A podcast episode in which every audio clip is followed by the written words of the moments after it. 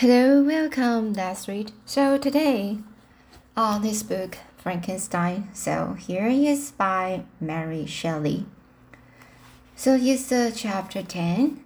So here we just continue for the middle of section and uh, we just continue for the following story. So here, let's get started. My rage was without bounds. I sprang on him impelled by all the feelings which can arm one being against the existence of another.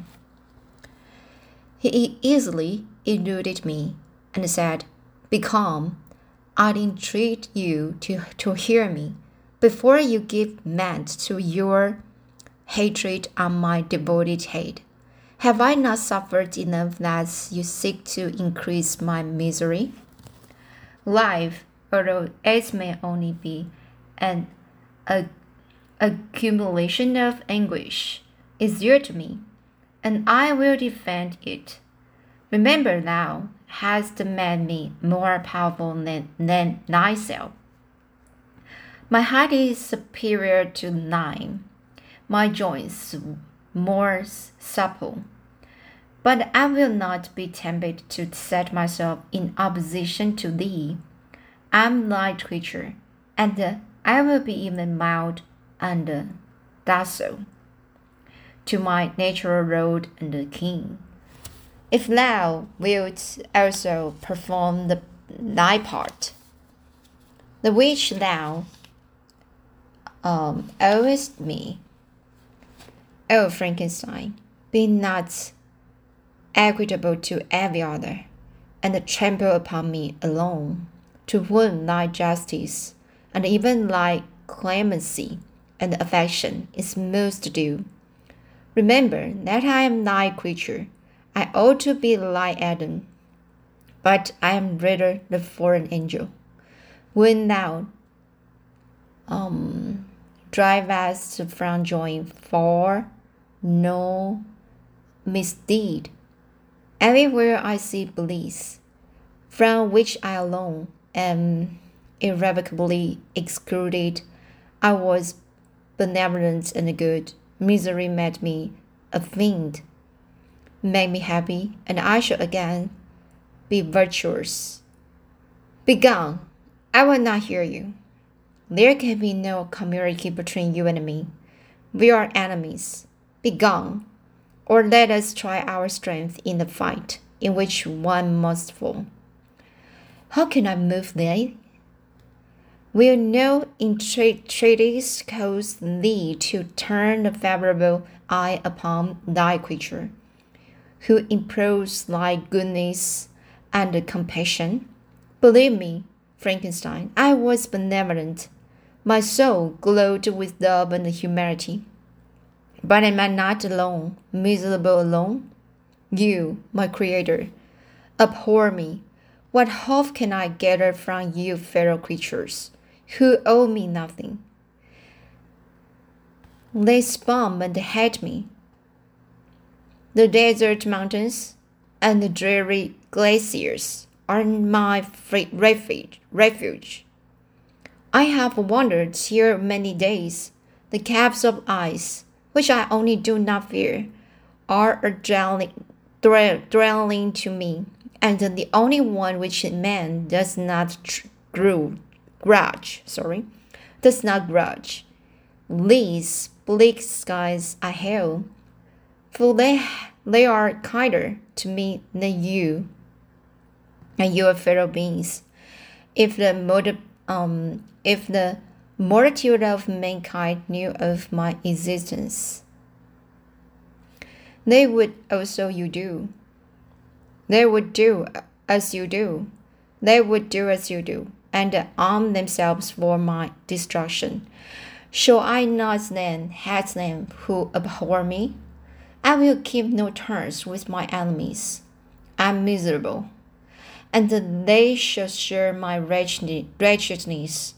Yet it is in your power to recompense, recon, recompense me and deliver them from an evil which it only remains for you to make so great that not only you and your family, but thousands of others should be swallowed up in the whirlwinds of his rage. rage. Let your compassion be moved, and do not disdain me. Listen to my tale. When you have heard that, abandon or um, commiserate, commiserate me as you should judge that I deserve. But hear me, the guilty are allowed by human laws, bloody as they are, to speak in their own defense before they are condemned. Listen to me, Frankenstein. You accuse me of murder, and yet you would, with a satisfied, satisfied conscience, destroy your own creature. Oh, praise the, the praise the eternal justice of man. Yet I ask you not to spare me. Listen to me, and then, if you can, and if you, you will, destroy the work of your hands.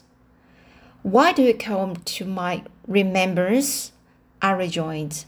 Circumstances of which I shudder to reflect. That I have been the miserable origin and the author. Cursed be the day, abhorred de- devil, in which you first saw light. Cursed, although I curse myself, be the hands that formed you. You have made me wretched beyond expression. You have left me no power to consider whether I am just to you or not. Begone, relieve me from the sight of your de- detested form. I relieve thee, my Creator, he said, and placed his hatchet hands before my eyes, which I flung from me with violence. Thus I take from thee a sight which you abhor. Still thou canst listen to me, and grant me like compassion, compassion. By the virtues that I once possessed, I demand this from you. Hear my tale. It is long and strange and the temperature of this place is not fitting to your fine sensations. Come to the hut upon the mountain. The sun is yet high in the heavens before it descends to hide itself behind you, snowing precipices. Ah, this is a snowy precipices, and illuminate another world. You will have heard my story and can decide. I you its rest, on you its rests whether I quit forever the neighborhood of men, and lead a harmless life, or become uh, the scourge of your fellow creatures, and the author of your own speedy ruin. As he said this, he led the way across the ice. I followed. My heart was full and I did not answer him. But as I proceeded, I weighed the various arguments that he had used, and determined at least to listen to his tale. I was partly urged by curiosity, and a compassion confined my resolution. I had here, uh, hitherto supposed him to be the murderer of my brother, and I eagerly sought a confirmation or denial of this opinion. For the first time, also, I felt what the duties of a creator towards his crea- creature were. were. So, for the first time, also, I felt what the duties of the creator towards his creature were, and that I ought to render him happy before I complained or of his of his wickedness. These motives urged me to comply with his demand. We crossed the ice, therefore, and ascended the opposite rock.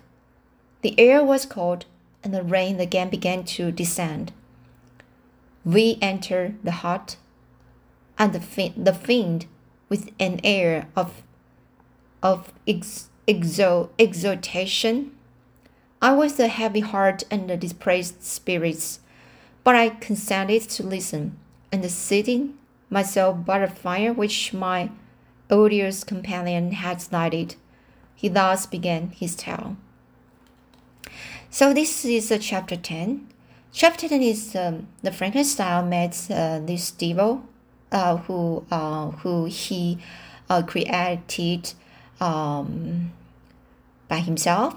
So this is uh, really hard to believe um, believe this uh, this devil because um, Frankenstein just um, surely um, a, a claim uh, not a claim is uh, surely um, accused uh, his cre uh, his creature uh, creature his cre uh, I'm not sorry so this is word is um the devil all right so it's a devil um it's a creature. Okay so um it's just hard to believe that uh, uh his creature.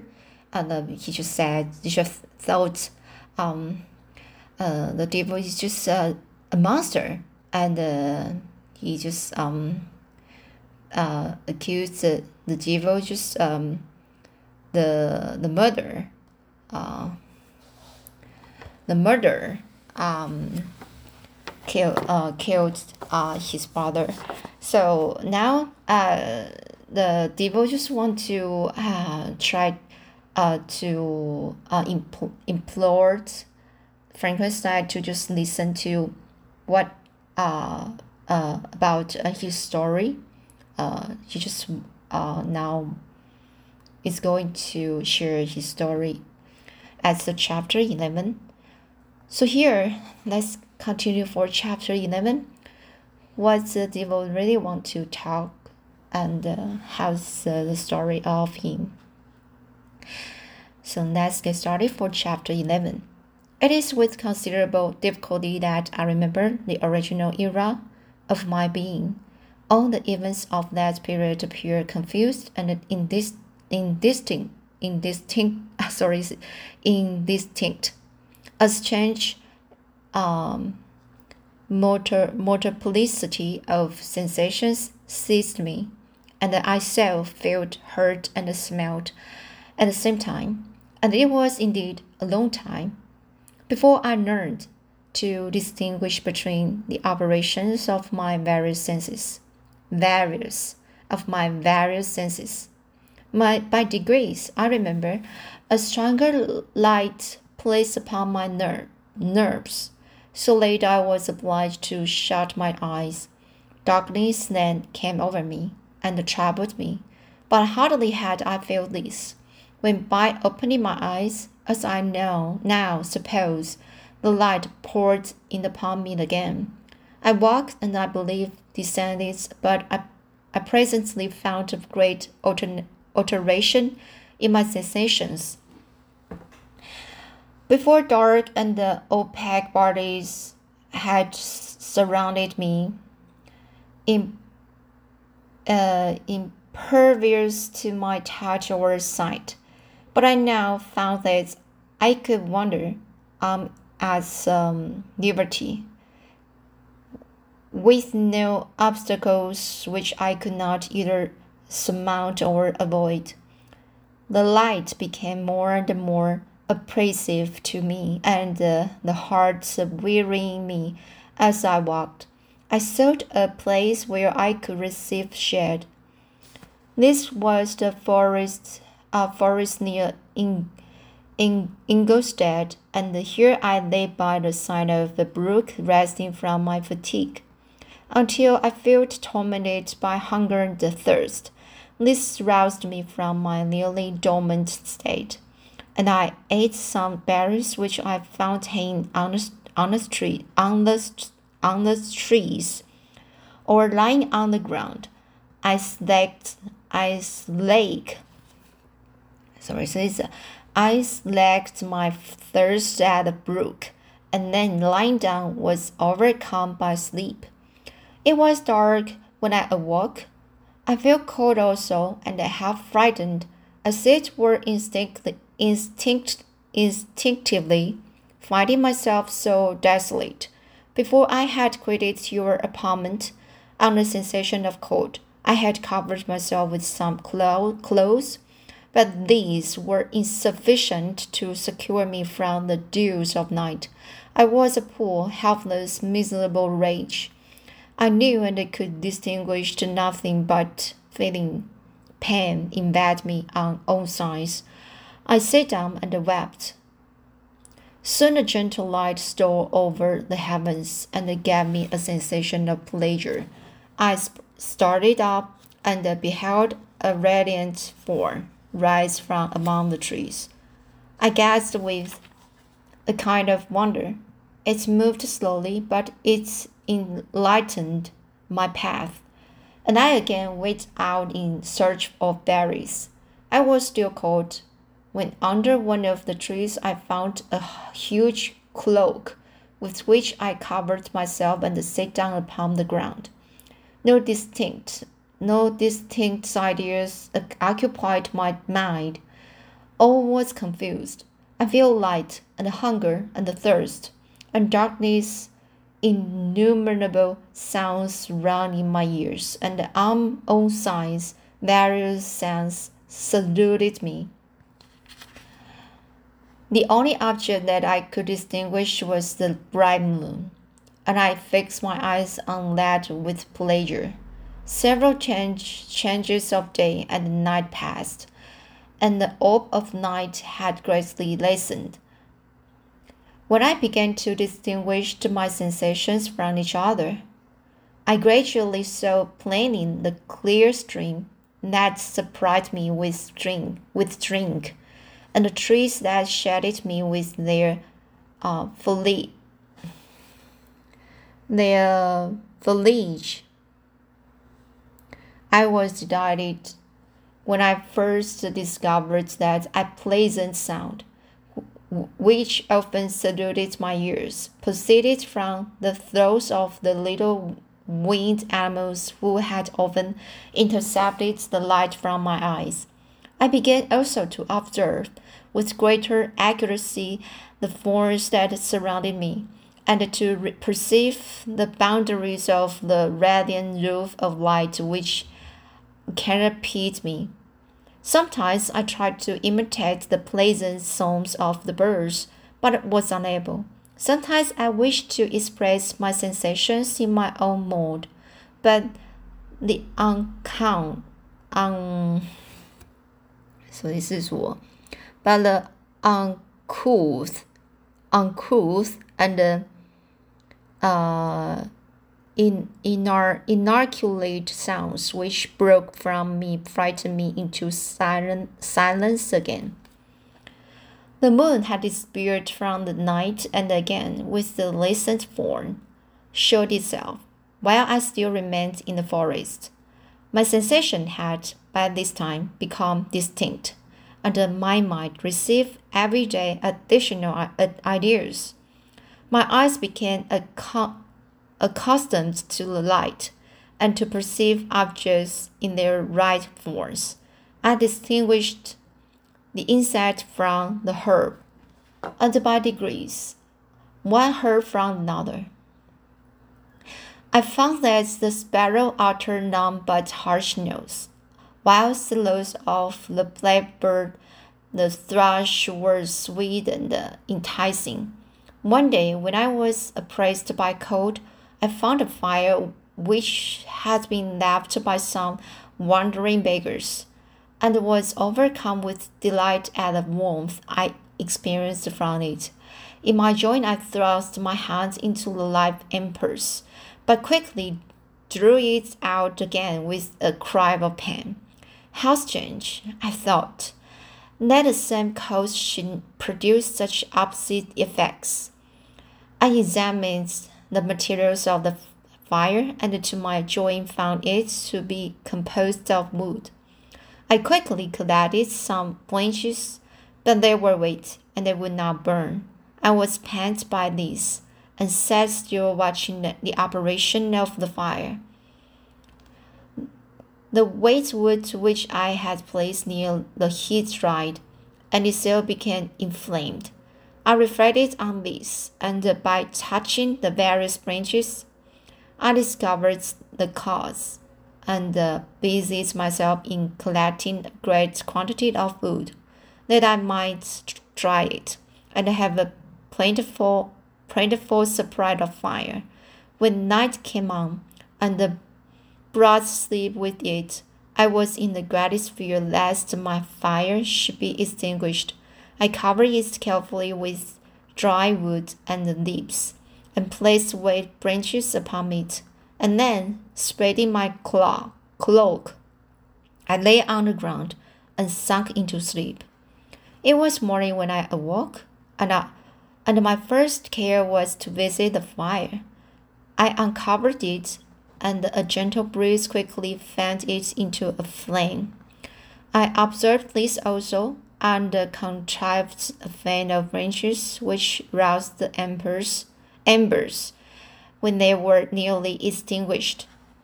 When night came again, I found with pleasure that the fire gave light as well as heat, and that the discovery of these elements was useful to me in my food, for I found some of the the offals that the travelers had left have been roasted and test, tasted much more savory than the berries I gathered from the trees.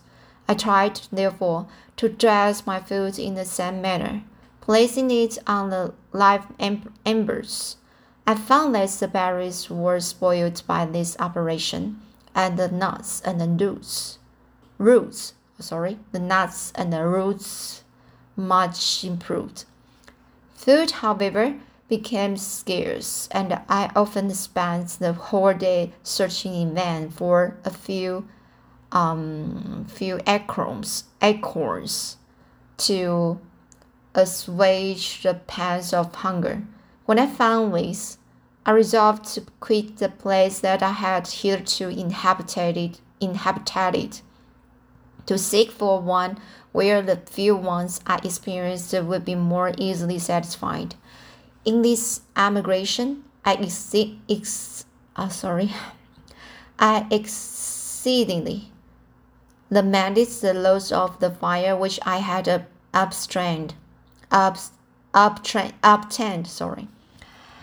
In this emigration, I ex, exceedingly man the loss of the fire which I had obtained through accident, and knew not how to reproduce it.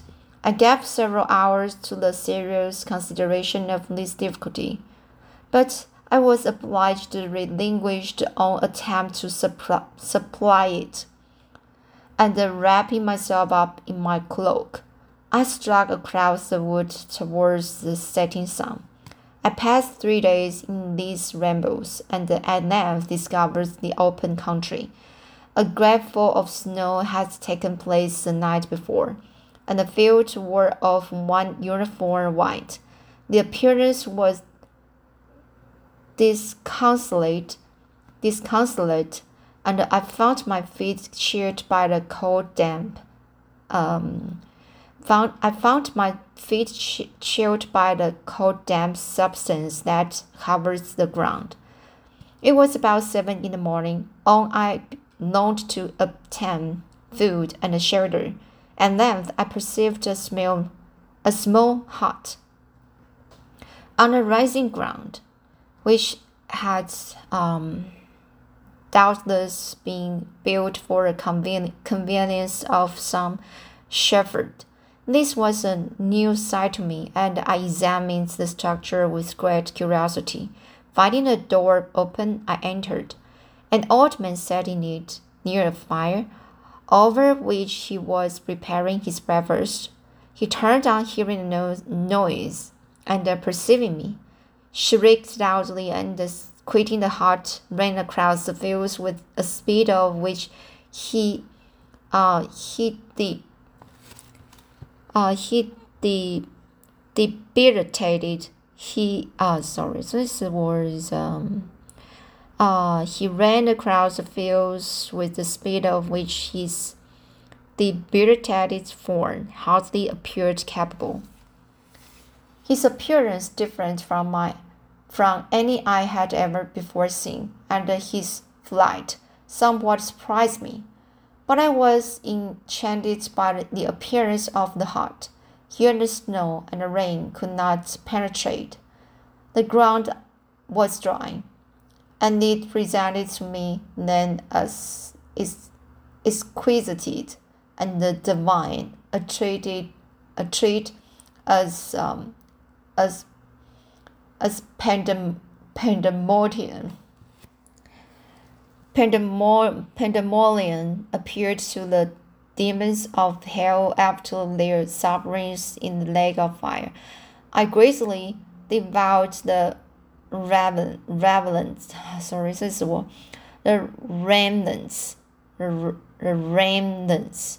I greatly devoured the remnants of the shepherd's breakfast, which consisted of bread, cheese, milk, and wine. The latter, however, I did not like. Then, overcome by fatigue, I lay down among some straw and fell asleep. It was noon when I awoke and adored by the warmth of the sun, which shone brightly on the white ground. I determined to recommence my travels and um, deposit, depo, um, depositing the remains of the play, uh, uh, uh, of the peasants the peasants' breakfast in the wallet I found. I proceeded to cross the fields for several hours until at sunset I arrived at the village. How miraculous did this appear! The huts, the, the neater cottages, and the stately houses engaged my admiration by turns. The vegetab vegetables in the gardens, the milk and the cheese that I saw placed at the windows of some of the cottages allured my appetite. One of the best of these I entered, but I had hardly placed my foot within the door before the children shrieked and one of the women fainted. The whole village was roused. Some fled, some attacked me, until grievously bruised my stones and uh, by stones and many other kinds of missile weapons.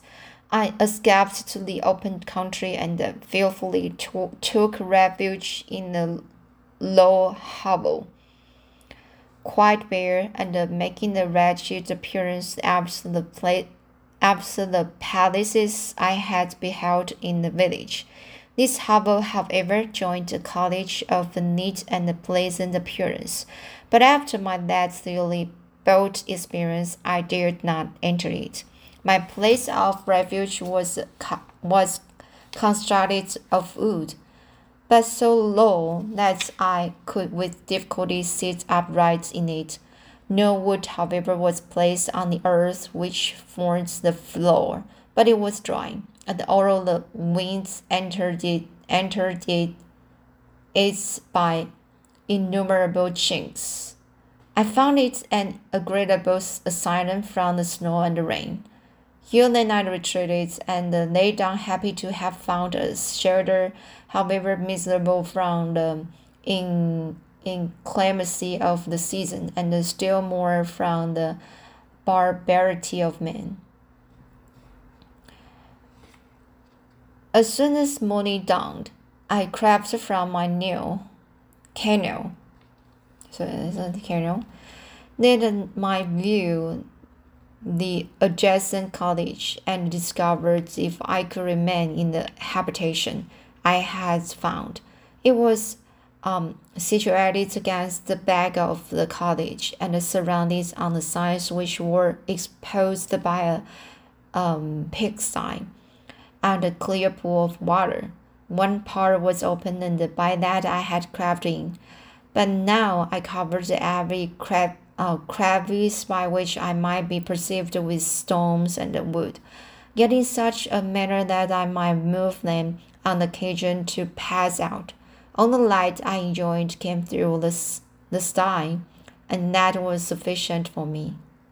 Alright, so this is the middle section for uh, the uh, I, should say this the first part of the the chapter 11 so it's a long story and you can you can just um listen to the the, the voice uh from the David because um he he just uh feel uh he he just um feels uh he was um a very uh real heart and uh, very uh virtuous to everyone and uh, and uh, so and when he just touched this real world and uh, everybody just um hate him and uh, he just don't know I didn't know what can he do what he can do what he can do and to face those problems and how to uh, live by himself. And he just started to feel sad and go to uh, escape um, to the some uh, the bear people uh, where the bear people lived and uh, he just uh, tried to hide himself and to live by himself and to observe the, this world what's happening what's going on. All right so this is um, the first part of the chapter 11 i will read um, of uh, the second part um, the fi- fi- final part of the chapter 11 next time Alright, so this is it. Uh, the, this book, Frankenstein, and I will just um, hope you can enjoy it and uh, to uh, try to think about this story and um, that might just bring uh, the some very um, interesting interesting things to you. Alright, so is it. That's it, and uh, see you next time.